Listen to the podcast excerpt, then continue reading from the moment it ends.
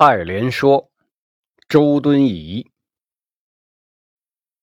水陆草木之花，可爱者甚蕃。晋陶渊明独爱菊。自李唐来，世人甚爱牡丹。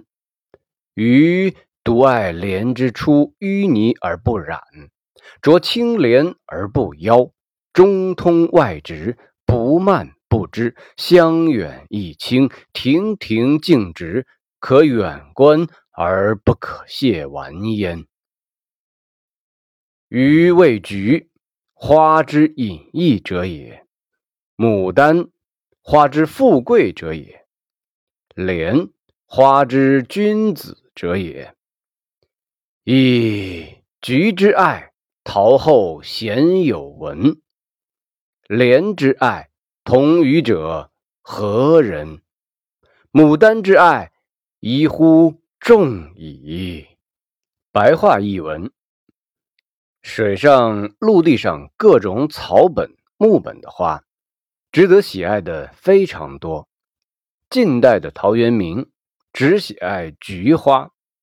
从李氏唐朝以来，世上的人十分喜欢牡丹，而我。唯独喜爱莲花从淤泥中长出，却不被污染；经过清水的洗涤，却不显得妖艳。它的茎内空外直，不生蔓，不长枝，香气远播，更加清香。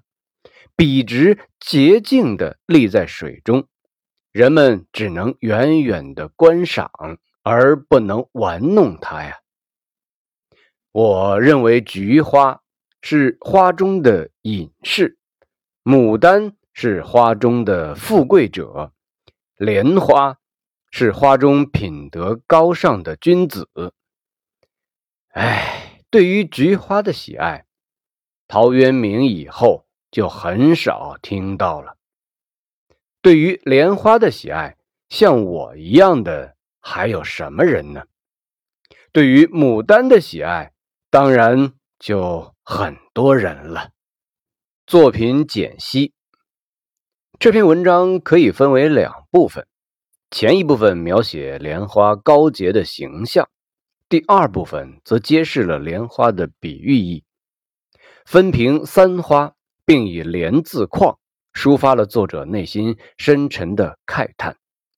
首句：“水陆草木之花，可爱者甚蕃。”选用“可爱”二字，包罗群芳，表明托物寄兴，并不刻意求功，即见其立言斟酌之妙。接着叙说，晋陶渊明独爱菊，陶渊明不肯为五斗米折腰，解受归隐后，饮酒赋诗，安享采菊东篱下，悠然见南山的田园意趣。独爱菊，显示渊明雅致芬芳、傲然物外的性格，而且更加明确了题意。陶渊明可以爱菊抒怀，我怎不可独爱莲呢？继而写自李唐来，世人甚爱牡丹，写了唐人，特别是统治阶层甚爱牡丹的好上。这几句像是重复，但实为加深语义也。而且此句入文，让对比感更为强烈，为其求莲之高洁铺下了引子。大意是：周敦颐本人独爱莲，与晋陶渊明的爱菊避世不同。陶渊明为保持一份高洁，宁愿终老南山。而周敦颐则要在尘世中当一个出淤泥而不染的君子。这种在乌世保持清白与独自避世求真的心态，与众人皆羡富贵的从众心态，是有着思想境界上本质的区别的。这位爱莲说所要表达的“出淤泥而不染”，做了最好的铺垫。然后作者撇开一笔说。让那些人爱其所爱吧，于独爱莲之出淤泥而不染，濯清涟而不妖，中通外直，不蔓不枝，香远益清，亭亭净植，可远观而不可亵玩焉。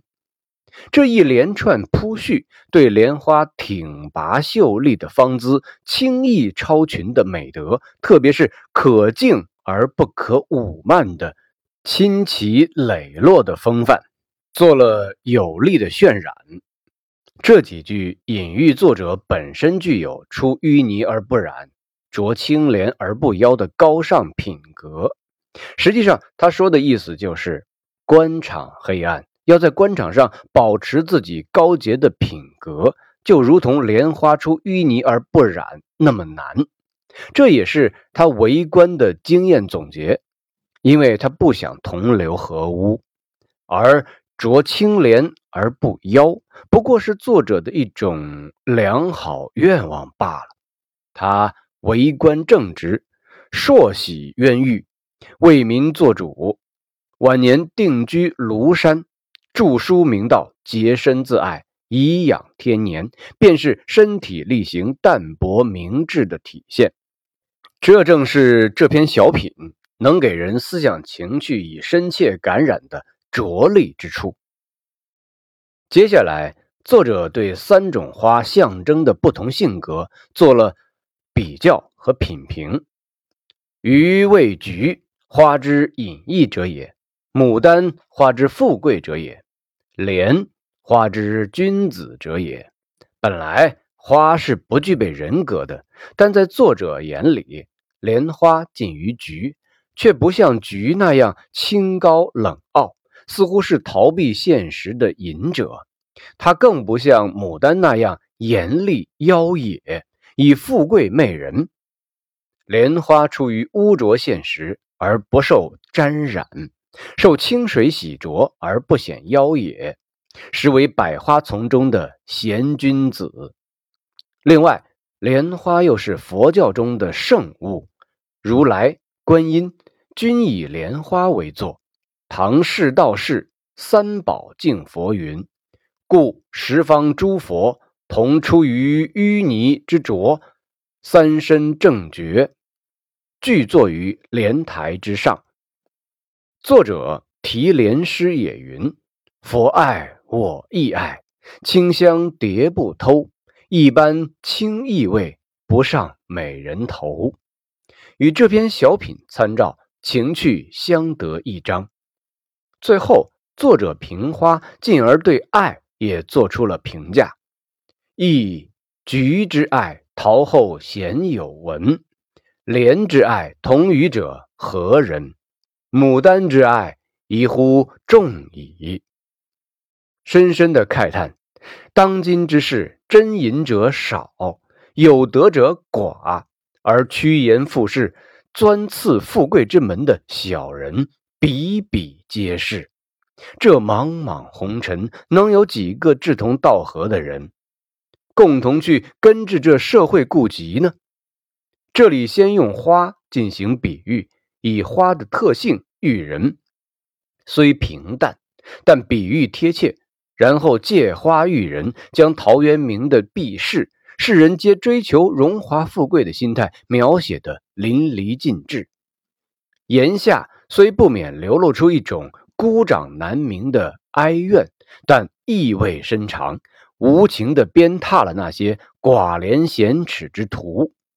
这里周敦颐是高傲的，他那种不从众、只求纯净的心态，在碌碌尘世中是难能可贵的。他感叹，是因为世风日下，大多数人皆被世事电染。